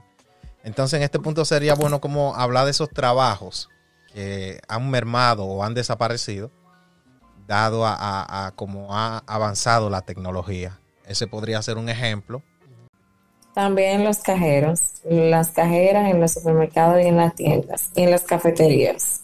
Sí. Ya son muy mínimas. Ah, y también en las estaciones de, de gasolina. La persona que te asisten, ya tú vas, tú tienes que servirte tu combustible tú. Oh, A- sí. Así está ya en Santo Domingo. En algunas, eh, sí, en algunas estaciones, no en todas. Pero hay Pero algunas ya que se, tú ya tienes se que está llegar, colando la metodología. así mismo. Igual que aquí, aquí la mayoría de las bombas son así, Sí. son automáticas y las tiendas también. Por ejemplo, como el tema que ustedes mencionaron de la onza, ya no Ah, hay sí. cobradores, Sí. ahora están implementando lo que es la tarjeta. Exacto, y lo Exacto. mismo, y lo mismo los peajes. los peajes El Easy Pass, no hay, no hay personas ya. ya tú pasas derechito por ahí. Tú pasas y el, Easy el- Pass o te tiran una foto, pim. Ujú. el bill te llega a la casa. Creo que algunas profesiones pueden Sí, por ejemplo, haciendo, porque ese es un tema que en lo personal a mí como que me afecta mucho. Porque mi familia tuvo su tiempo de que se vivía mucho lo que es la fotografía. En el sentido de que casi siempre mi mamá nos arreglaba para llevarnos al fotógrafo. a tirarte Porque, una foto. de- eh, sí, porque lo que pasa es que como mi papá no vivía en el país y ese era el único método que uno tenía como para uno mantener esa imagen viva del uno al otro, se hacía mucho eso. Entonces esa cultura estaba bien presente en mi casa y mami nos arreglaba y nos llevaba a donde un fotógrafo. Oh, fu, ya tú sabes, a donde un fotógrafo y eso era un día que uno lo vivía. Se sentía la euforia, la emoción, tú sabes. Y a veces uno le compraba nada más un poloche para eso y así sucesivamente. Era un momento mágico, era bien bonito. Y había una persona dedicada a eso. Aunque no sea de que el mejor fotógrafo del mundo. Pero había una gente que tenía quizás los recursos para comprar una buena cámara en ese momento. Y tenía un escenario, ¿verdad? Sie- siempre era un señor. Ajá. Sí. Ahora Tenía- no, ahora los fotógrafos son 16 años. Sí, eso, 17. sí, eso es de Ay, que que la tendencia. ahora. Cualquiera te toma una foto durísima. Eso es. Entonces, en ese tiempo tenían unas escenografías que ellos mismos hacían, unos arreglos, una cosa, tú sabes. Photoshop. Y te decía de que ponte así. Y casi No, todo el mundo. Photoshop, no. Para nada. No, Para ellos nada. hacían, ellos, un ejemplo, tenían un, ellos agarraban mucho como por tiempo. la tela blanca atrás. No, no, no una tela. Ellos hacían Arreglo, como un- literalmente. ¿Cómo decía eso? Un cronograma sería, ¿no? ¿Cómo se llama eso? Yo diría escenografía. Como una escenografía, exacto. Le tiraban ejemplo, la foto. Ellos hacían un efecto bacanísimo. que le Incluso- metían como un humo al frente de la foto así. Yo no sé Incluso, cómo lo hacían, loco, pero no era con Photoshop. incluso en una foto, yo recuerdo una foto, que una, me- me- esa fue como la, cuando yo caí en sí, que yo veo una foto afuera en el estudio de una muchacha en unos escalones, bien chulo y vaina. Cuando yo entro al estudio de la foto, es un pedazo de escalón nada más que tiene, como de tres o cuatro escalones. Pero la foto da la impresión de que, wow, tú sabes, una escalera, una vaina. Entonces, esa profesión ya, yo creo que hoy en día ya no se toma en cuenta. eh, es muy difícil. Ya, muy entonces, imagínate cuando tú te tirabas esa foto, que después tú, tú esperabas el momento de revelación porque no te la daban de una vez. Tú tenías que esperar por lo regular. eh, eh, la llevábamos en ese tiempo en el OLED y que vamos a llevarla al OLED para revelar la foto y duraban hasta una semana. Ese momento de recibir ese paquete amarillo con toda esa foto, más el negativo. Eso era épico, épico. Oh, no, O, eso era un momento bastante mágico. Ya no se vive eso. o ejemplo, Ya las se vive. bancas. Tú ves allá en República Dominicana, las banqueras son famosas. Aquí, yo nunca he visto una persona en una banca o vendiendo tickets de lotería. Aquí todo lo que relacionado a tickets son máquinas. Máquina. Máquina. De una persona que te diga, oh, que sé qué, que un palé ahí, que sé cuánto. No, esto es una máquina, todo es au- autónomo. Incluso por la tecnología hoy en día, es que uno tiene la facilidad de uno saber el sexo del niño, o sea, el género y todo. Bueno, el sexo. Y ya, antes no, antes se vivía la emoción ahí en el momento. ¿Qué nació? ¿Qué? Sí, que, que le compraban ropa eh, amarilla. Ajá. Yo, por ejemplo, amarilla. yo siempre he querido sentir esa sensación. En serio. Yo siempre he querido sentir esa sensación, pero yo creo que no va a ser posible, lamentablemente. ¿Y por qué? Va, va- va a preguntar. Pero sí, a mí me hubiese gustado. Y mira, que por eso es que a mí me molesta tanto la nueva cultura de que de la revelación del sexo. Te lo juro. Yo creo que por eso, porque mi sueño era, yo di que dame cuenta en el momento. Oh, doctor, dígame qué Así, Es- estilo película. es una niña. Sí, que es una niña. Es es un niño. Nació saludable. Pero no, ya no hay chance. Entonces, Hermano, aquí te, te, te quieren meter a la mala, eh. eh, Por sangre. Es a la mala, eh. Tú tienes que tener la revelación. Si no, tú no quieres a tu hijo. Y eso. Bueno, para seguir con el tema de las cosas que se han desaparecido, aquí en Dominicana era, pero un clásico, la señora que pasaba vendiendo velas, pero ya tú no compras velas porque Señora, tú tienes por- energía eléctrica y en su defecto tú tienes inversor. Por tu casa estaban bien. que- En mi barrio usaban explotación infantil y mandaban un tro de carajito de 7, 8 años. Ah, vendiendo vela, vendiendo Sí. vela.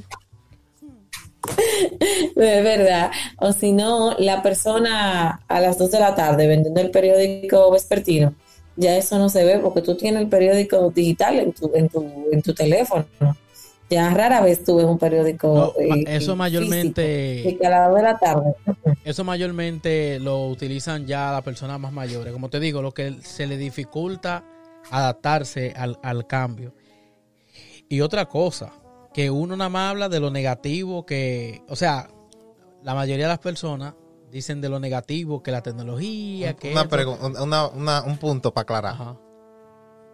Eh, de- O sea, para antes de que. Yo quería decir, para un ejemplo, abarcar todo lo que uno pueda. Eh, tú sabes, de, de- de los trabajos que se han perdido, que yo creo que uno no ha dicho ni siquiera el- ni el 10%. No, son- Obviamente no, pero ah, por lo menos habla de lo más importantico, tú sabes. Son muchos. Eh, un ejemplo, yo lo he llevado un, un ejemplo de algo que, que se puede ir perdiendo. Voy a hacer un cambio, pero va de, va de ahí también. Que un ejemplo con lo de los periódicos. Uno está ayudando al medio ambiente, Oh, sí. utilizando eh, eh, el celular o la computadora para ver el periódico online. O sea que en, en cierto sentido eh, es bueno. La tecnología es buena.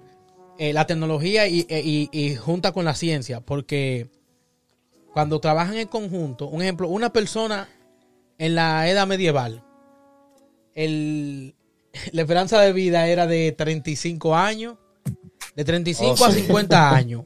Era la esperanza de vida de una persona en la, en la edad medieval. Ahora, ¿cuánto te dura una gente?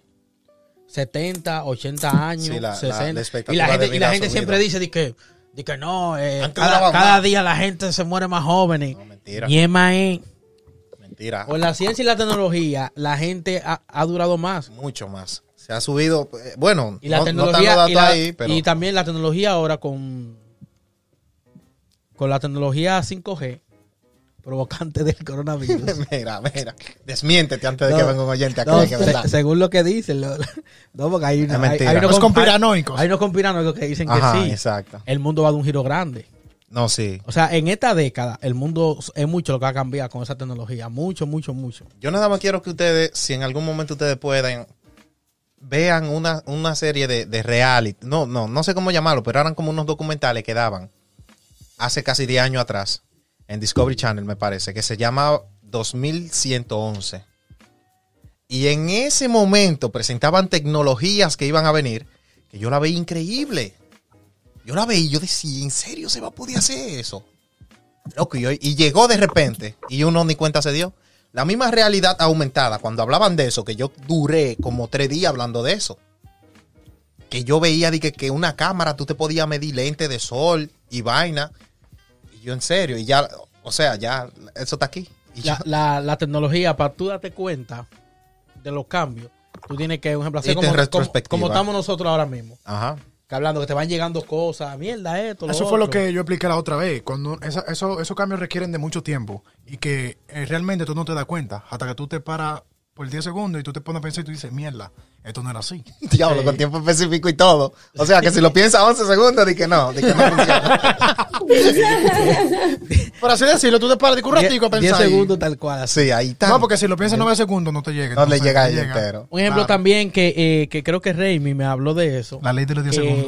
que, los profesores puede hacer que un pro- una inteligencia artificial eh, sea mejor que un, profe- que un humano. Ujú. En algún momento sí se puede contemplar. No, pero eh, bueno, con relación a esa parte, yo tengo una posición encontrada con eso, porque eh, a- acuérdense lo que mencionábamos en un momento con relación al, al tema emocional, a lo que vemos correcto socialmente hablando, no solamente a lo, a lo lógico, pero bueno, y esa parte que me gustaría que Raimi la desarrollara, ¿verdad? Porque al final es una, una teoría que una tiene. Pero lo que sí les quería mencionar es que, por ejemplo, cosas que nosotros utilizamos todos los días, como que no nos dimos cuenta cuando comenzó. Un ejemplo de eso son los buscadores, eh, o sea, esa voz, tú, dale a tu buscador a tu micrófono, decir lo que sea, un ejemplo, una canción, tú no tienes que saberte el título de la canción, sino tararear un pedacito y el buscador te la encuentra. Hace un tiempo, no lo tengo eh, definido mentalmente porque me di cuenta como que de golpe, como decía Braille, que eso no era así. Tú pasabas mucha lucha buscando una canción si no te sabías el, el- el título o la persona que la cantaba. Incluso yo no sé si es que cómo que Google lo hace, que tú escribes algo, tú, tú nada más escribes algo como tú crees Por que alguien lo buscaría. Are You y te Walking? aparece. Y te aparece. Que buscar la canción de Annie Are You Okay de Michael Y Jackson. tú lo pones Are You. Walking, Are aparece You la Walking, canción. que aparece la Sí. canción. Y, eh, quizás eso es que yo van recopilando. Eso es recopilando. el algoritmo. Es el algoritmo, exacto. Porque mi hermano, mire, yo, yo agarro, un ejemplo, una película de tal, tal manera, pero no me acuerdo el nombre, yo pongo eh, película donde el tren se descarrila y el hombre es moreno, que sí o qué, y el malo al final se tira del puente y muere. Pa, te aparece. Te aparece la película así, tal cual. ¡tan! Pa, ni que trailer 2018. Este, eh, yo iba a hablar también en, en la industria del entretenimiento, que eh, eh, se han habido eso- eso- esos cambios. Por ejemplo, incluso yo sé que se ha perdido trabajo por eso. Porque una persona que diseña efectos prácticos, entiéndase, eh, si va a hacer que un carro explote, lo hace literal. O sea, él agarra un carro con ciertos explosivos, boom, y hace que el carro explote. Ya no. Ya lo que hay es una pantalla verde. Tú sabes. Y se ve bien. Y fácilmente se ve mejor que un efecto práctico. Sí, sí. Sin- a sinceridad. No, y se ve hasta mucho mucho, más emocionante que, un, que, que se haga realmente. Mucho mejor. Y Porque también- lo exageran y Ujú. llena la expectativa de- del... Entonces ya se, ese- arriesga- se ese- arriesgan menos los, los actores. exactamente. Sí. Hay menos E- peligro. Ese trabajador, ese que creaba esa clase de, de- de Efectos. efectos prácticos y no CGI, ya perdió su trabajo. Sí. Aquí yo quiero, quizás sigamos en esa línea, pero aquí yo quiero aclarar o, o a- tr- tratar un punto de que cuando el cine era mudo, había un narrador. O sea, había una persona narrando la película. Y llegó al- el, el punto en que esa persona, o sea, la gente iba al cine a oír esa persona. Ellos iban, mielquina, fulano está narrando tal persona. O sea, eran bien populares, cobraban bien. Era, tú sabes, era un trabajo de ensueño. Y entonces ellos le daban su toque de, persona, de, de personalidad a las películas. Tú siempre recibías la- la- una, una experiencia diferente. Tú podías ir tres veces o cuatro y tú ibas a recibir una experiencia diferente porque el narrador, tú sabes, quizás Se iba agarraba un diálogo nuevo, una cosa, ajá. Porque no era igual cuando la primera vez, que ya cuando él ha narrado la misma película cinco veces, ya estaba familiarizado. Eh, me gustaría ahí, ellos hay un japonés, no recuerdo el nombre de él, pero bueno, la cuestión es que cuando pasó la transición de que grabaron la primera película Con audio. con audio, eso fue, ya tú sabes, fue terrible, fue terrible. Especialmente yo quiero acatar el, el no, el, el caso, un caso especial que eh, ese tipo vivió su vida para eso. O sea, él se imaginaba su vida entera siendo un narrador de películas y el tipo cuando eso, eso lo devastó, cuando vio que al cine estaba yendo menos gente y cosas y comenzó a preguntar, contrale, ¿qué, es lo- que pasa? No, que ya, ya la gente ya están hablando los mismos actores, ya uno puede ver películas. Coño, el tipo entró en depresión. Y si mal no recuerdo, o él se, se suicidó, no recuerdo, no sé si él se suicidó o la depresión lo llevó a que se muera, no sé, pero parece, la muerte de él fue trágica porque esa era su vida. O sea, él vivía de eso. Y hubo un hermano de él que iba creciendo, que él vio eso y él en, como en venganza de asesino, de, de- del cine, él se metió a director. Eh, pero su intención era vengarse de alguna manera de la industria.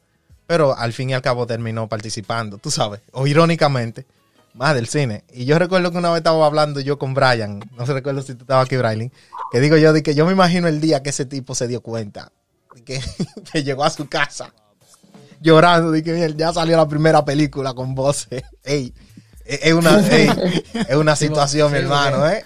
Uno lo ve desde el punto de vista de que, mierda, nosotros estamos disfrutando de, de, de un ejemplo de, en ese ámbito de, mierda, la película con ¿verdad? pero uno no sabe lo que se pasó para la, la transición. Sí. Uno no sabe lo- los sudores y la sangre. que- Oh, oh, que- mi hermano. Y también hablando ese tema sobre el cine y del entretenimiento, es que también yo he llegado a pensar de que los actores podrían perder su trabajo por culpa del CGI o la pantalla verde. Porque hoy en día tenemos una tecnología que te pueden recrear un actor desde cero. Como ejemplo, Will Smith, la película que hizo en estos días, que Géminis. Géminis, ¿cómo se llama? Géminis, algo así. a- Géminis, algo así, que crearon a él mismo de joven. Y es que la persona, eh, la gente se, se familiariza mucho con los actores. Y esos actores cuando se ponen viejos tienen que reemplazarlos en películas para hacer una cuarta parte o una quinta parte. Hoy en día ya te- ellos tienen la tecnología de recrear a esas personas. Y también los efectos especiales, como ustedes decían, son muchas cosas que la pueden hacer a CGI. Ya ese tipo de personas que hacen ese tipo de cosas ya dejan de existir. También podría ser que los actores lo puedan, le puedan seguir dando seguimiento en vez de contratar uno nuevo. Pueden ser reemplazados por el CGI. Eh, retroalimentación. Eh, el director al que yo me referí, el japonés, era eh, es Hayao Miyazaki. Y la historia la pasó fue a un hermano de él.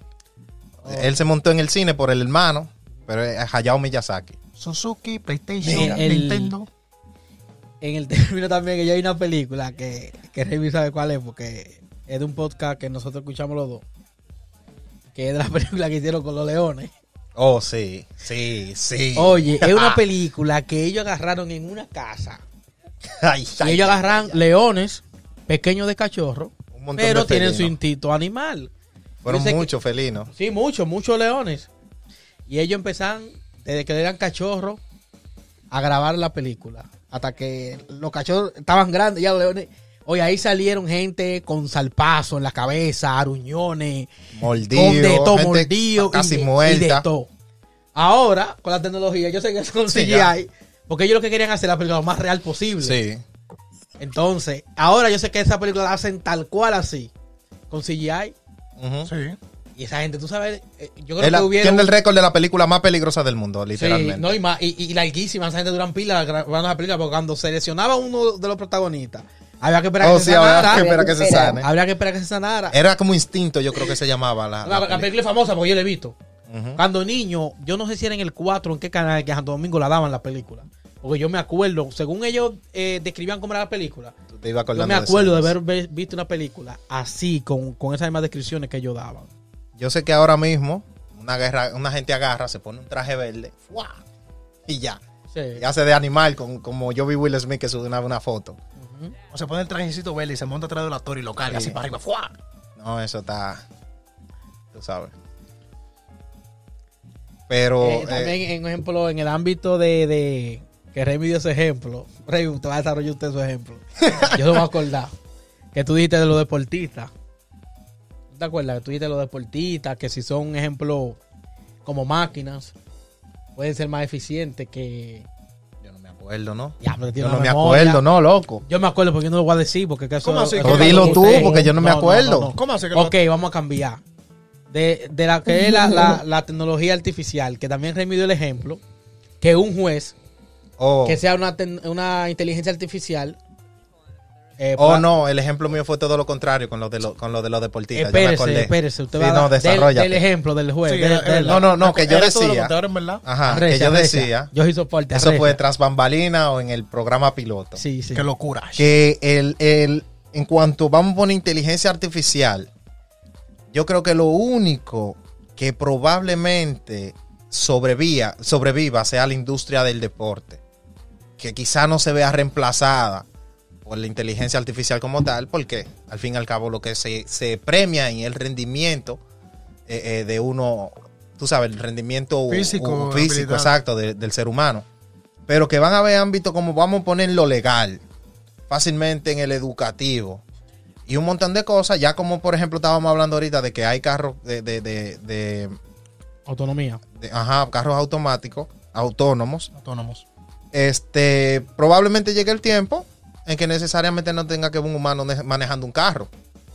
Y el mismo creador del proyecto eh, de, de Tesla, que a su vez también es el que impulsó Uber, él tiene en un futuro pensado eso, que el vehículo, tú pides un Uber y él te llegue sin chofer ni nada. ¿Te entiendes? Entonces, puede ser un poquito disyuntivo o mucho el que un juez le dictamine sentencia a una persona y no sea desde un punto de vista humano. O sea, sino un montón de algoritmos que se rija por unas leyes tecnológicas. Quizá mucha gente no estaría de acuerdo, pero en mí, en lo que yo pienso, sería como más efectivo. De manera razonable. Sí. Sin, mezclar, sin mezclar sentimientos. Sí, porque por ejemplo, fácilmente un juez, yo sé que hay jueces que han dictado sentencia, Sí, inclu- incluso. por corazonada a veces incluso. inclu- eh, ellos hay un documental de Netflix, no recuerdo el nombre, creo que se llama 100 humanos. Ahora me acuerdo, sí. Creo que como 100 humanos, que se llama algo así. El plan es que es un documental como psicológico. Y ellos hicieron unas pruebas porque se dice que si tú eres una persona aparente, dentro de- del el marco de lo que uno tiene como persona bonita, Entre los cánones de, de puede- belleza. Puede hacer que tu sentencia sea menor. Y ellos hicieron, ellos te estoy diciendo, ellos agarran esos 100 humanos, son de diferentes razas, y el, el documental gira en torno a, e- en torno a ellos, hacer experimentos con ellos 100. Y sí, eh, la persona, Efectivamente. la persona agarraba un ejemplo, lo que era más bonito, más aparente, ellos le decían, bueno, yo creo, oye, ponían gente con, que un ejemplo, ella mató a su hijo, que si yo qué, lo dejó encerrado en su vehículo, eh, y el niño se murió asfixiado, que si yo qué, ponían a la fea, ah, no, se merece como 20 años de cárcel. Una me- bonita. Lo, lo mató, cuando ponían una bonita. Dije, no, pero hay que ver las circunstancias, quizás no puede No, mandar que ya lo dejó. Yo creo que con 7 años, creo que... Ella puede redimirse. bien. Sí, loco. Y, pero un, un juez que sea una inteligencia artificial no va a tener Y eso, es, eso es ¿no? algo subconsciente. Quizá Sí, la gente no lo está pensando. ¿tú No, entiendes? sí, es algo que en tu subconsciente que está. Entonces realmente eh, hay muchas cosas. Por ejemplo, quizás suene a alboroto el tú decir ese tipo de cosas ahora. Porque yo pienso que en un futuro, yo soy fiel creyente de eso, de que vamos a poner, no tiene que ser ahora, ni quizá, quizá en los próximos 50 años, pero puede que llegue el futuro que fácilmente una inteligencia artificial no gobierne. Porque al fin y al cabo se está haciendo mixto. Y mira que todavía la inteligencia artificial está en pañales. Y aquí yo pongo el ejemplo siempre de la bolsa de valores, que antes era inimaginable tú pensar, o el que estaba en ese mundo, pensar que una inteligencia artificial lo hiciera por él. Invertir en la bolsa y, y hacer todo el proceso. Y ya ahora mismo no hay otro método más efectivo que ese. Ya el que es inversionista incluso- o algo tiene su propio, tú sabes. Incluso hasta predice un poco. Exacto, te te, predice, te un dice ejemplo, una... cuáles son las próximas empresas que pueden eh, Crecer. más. ¿Quiénes pueden bajar? Ajá, sí, te predice. Eh, bueno, Entonces- iba a decir un ejemplo de eso mismo, pero se me fue. Me, Ok. me, me bailineé, me dio lo de. Entonces sí, eh, eh, puede ser un poquito como, eh, tú sabes, casi impensable el hecho de que eso vaya a pasar en un futuro. Pero es muy probable que sí. Hay gente, no yo, pero sí hay quienes dicen que incluso las máquinas serían la siguiente, el siguiente paso evolutivo de, de- de la humanidad. como que ellos lo son los que van a sustituir a nosotros como seres humanos. Supuestamente es el siguiente paso.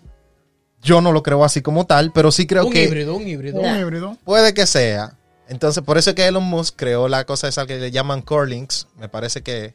o- O lo de eh, conectarte. El, Ajá, el- no, no es el- Corlinks, es otra no. cosa. Ah, eh. Ajá, ujú, Que él dice, bueno, si tú no puedes con la tecnología, únetele, Sí. tú sabes. Y él está creando ese tipo de alternativas. Sí, tú sabes que en la última conferencia, no hace, no hace tanto, que él dio sobre Neuralink, creo que eran muchos neurólogos o neurocientíficos, no sé, iban muy en contra de lo que él decía. Ujú. O sea, porque él se ve, si tú no sabes de nada, si tú no sabes de eso, tú te tragas el cuento que te están metiendo. Sí.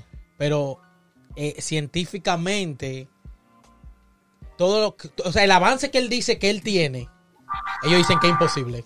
No, no, porque lo Ellos, que ellos yo- dicen que es imposible. él, él dice, lo que, que él no, dice él que dice lo que se puede lograr no, a no, futuro. No, en la última conferencia que Ah, él dio. porque yo sí vi hace una- poco. Yo- lo que yo te estoy diciendo, creo que no tiene dos meses que pasó. Ok. Porque fue Yo recientemente sí que yo vi escuché que sobre él una vez dijo todo lo que se puede lograr con Neuralinks y que obviamente eh, eso no es cosa que está al alcance de nosotros ahora mismo, pero sí hay cosas que, por ejemplo, eh, diagnosticar quizá una enfermedad y ese tipo de cosas se puede hacer más fácil debido a eso. Eh, eh, lo que yo te estoy diciendo es que Porque por, eh, es lo que te digo, ahora está en pañales, pero Sí, porque ellos no, ellos, no, ellos no dicen que ese proyecto, no, ellos lo que dicen es que no está tan avanzado como él lo quiere vender. ok. O sea, él lo quiere vender como que Ya está ahí. está, está un ejemplo, supongamos que son cuatro etapas, que está en etapa tres, cuando un ejemplo, los Está científicos que saben de eso saben que no está así. Exacto. O sea, es lo que yo digo, Ya que entiendo. lo contradijeron mucho en cuanto a eso. Que el proyecto sí es un proyecto, un proyecto ambicioso y que sí se puede hacer, pero no está en la etapa que él dice que está. Ok. O tú sabes que realmente él no sabe ni mierda de neurociencia. Sí. Él, él tiene la idea, Exacto, es pero una idea que él exacto. tiene. Y que él tiene su equipo de profesionales que, que están en eso. eso. Pero no es que él es un experto en, en eso. Ese no es su campo. Exactamente. Pero entonces, que también oí que le criticaron eso, que él no pone a un experto a hablar. Él, él, él mismo que, No, porque él lo hace, yo él supongo. mismo que hace su planteamiento. Y Él todo, lo toda hace porque es que la cara. él es que lo hace. Él es la cara. Yo creo que por eso él lo hace. Como él es la cara de la industria Tesla en general y de todo lo, que- lo No, que comprende. empresa, sí. Él hace todo. Si tú te fijas, él es que hace toda su conferencia y toda su Sí. vaina, aunque No, no, y, sea que, de él- y que él no tiene como subdivisiones. Dice, un ah, fulanito encargado de, de. SpaceX. No, estuve, si van a hacer algo de SpaceX, él es que está adelante. Sí, es porque que Si van a hacer algo de eso- Tesla, él es que está adelante. Por eso yo estaba pensando mucho de Tesla, que mierda, que ha inventado pila de vaina, que tiene empleo de tecnología, que todo lo otro. Pero yo siempre me he puesto a pensar, mierda, pero él no solo que hace eso, me imagino que tiene un equipo Sí, el grandísimo. tipo, el tipo Pero él es la cara. un visionario. Eso no se le desquite. Eso no se, tú sabes.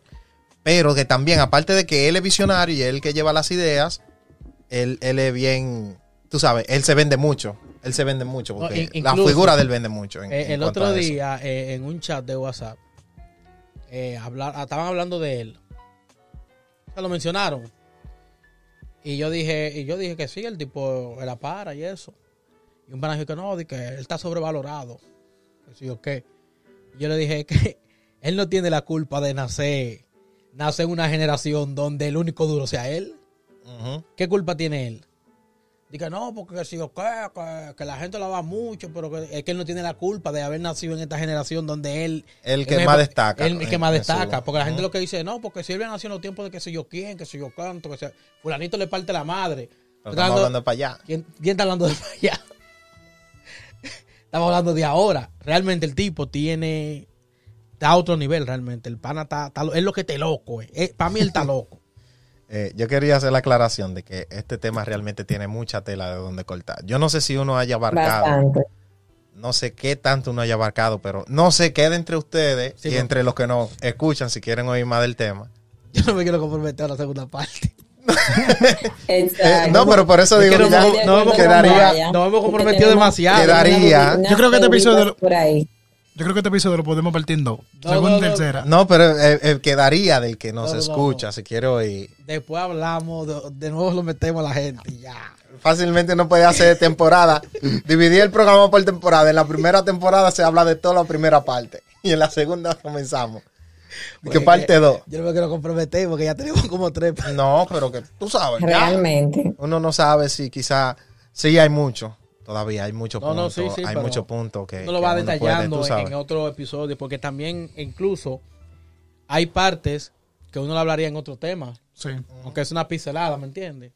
Y así sucesivamente. Pero sí. Ahora, una cosa, chicos, yo creo que tenemos algunas cosas que recomendar para la gente que nos escucha. Bralin, ¿qué tú vas a recomendar? Bueno, ¿Qué es lo que es, Remy? Yo no sé. Yo recomendé Westworld. Yo llegué a recomendar Westworld. ¿Dónde fue? No, tú recomiendas recomienda lo que tú quieras. No, es que no me, no me agarraron de sorpresa, desapercibido, pero espérate. Hay una película que es de James Cameron. Déjame googlearla. Si hay alguien que tiene alguna recomendación que la dé, pero yo voy a googlear esta.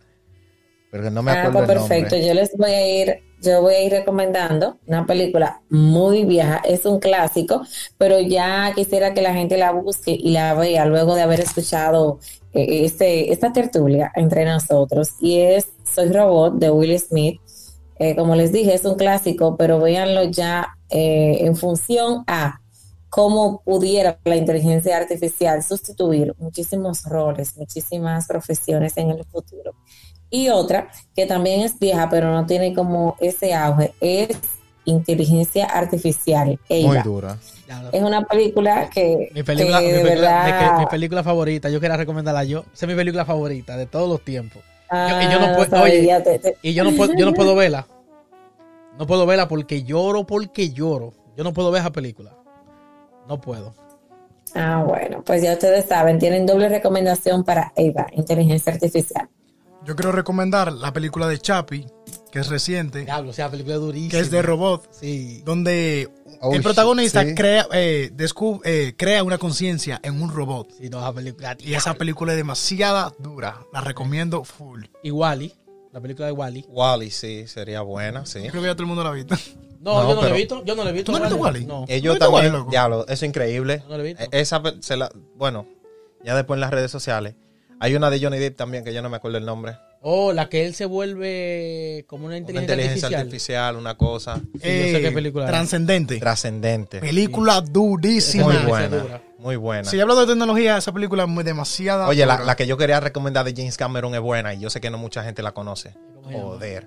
Oh, eh, yo también puedo recomendar eh, Jugador, creo que se llama. Eh, que ellos se meten, bueno, son personas y las personas juegan contigo. Tengo la- el nombre en la punta de la lengua. Es como algo así, como player. Gamer, algo así. Yo No, no, no, player, algo así, es como jugador. O gamer. Yo sé qué película que tú dices, pero yo la estoy confundiendo con otra. Una parecida para lo que. La recomendas, otra recomendación, una parecida así, sobre personas que se meten al mundo virtual a jugar y que la película es muy dura, se llama Ready Player One. Que es de. eh, como VR, la persona compra su VR y todo eso, y literalmente el mundo entero está metido ahí. Muy dura la película. ¿Y tú, Esa Henry? está muy dura también. Para lo más chiquitico podemos recomendar a Ralph el Demoledor. Ralph, es muy dura, yo lo he visto. Es buena, es, buena. divertida, full divertida. Sí, es muy buena. No, no, no sé. Es un tipo que es un villano de un juego y él quiere ser, tú sabes, la otra cara y ah, anda en todo el mundo de los videojuegos. Ahí se encuentra con Mario y toda la gente. Con Pac-Man, con todo el mundazo. Sí. Oh, no, Sony. No, no sé cuál es, no. Pero. Tú sabes, yo soy un poco más anticuado. En fin. Este, por si no la había recomendado también esa de Westworld. Yo creo que sí la recomendé, no recuerdo dónde. O bueno, en circunstancias de la vida. Hay cosas que yo tengo que me gustaría recomendar, porque tiene que ver con tecnología, pero se quedarían para otros temas. Chévere. Porque chévere. creo que, que conectan más con otros temas que, que con... Ah, bueno, ¿tú sabes qué puedes recomendar? La serie de Netflix que ustedes me recomendaron a mí, que habla mucho de tecnología y de cosas así. Oh, eh, Eh, eh, games que... no, es como Robot, Robot, Death ah. and Love. Ajá. Que Oh, eso- sí. eso- es muy duro. Es muy, ey, sí, tecnología. es tecnología. No, Y que todo es tecnología y tecnológica. social. Ujú, y tecnología y sociales. Es muy buena. Ajá, Se llama Robot, Then, Death and Love. Oh, Dead and Love, ajá. Es buena. Muy buena, de verdad. Bueno, chicos, pues para nosotros ha sido más que un placer poder haber eh, debatido este tema, esperando que haya sido de su interés y que ustedes pues pasen a Instagram y nos dejen sus comentarios. Cualquier otra otra tecnología, otro punto de vista, otra lista que tal vez nosotros no hayamos tocado, pues que ustedes la compartan con cada uno de nosotros. Gracias por darle play, gracias por escuchar un episodio más de Tertulias Podcast y nos encontramos en una próxima. Bye. Hablamos.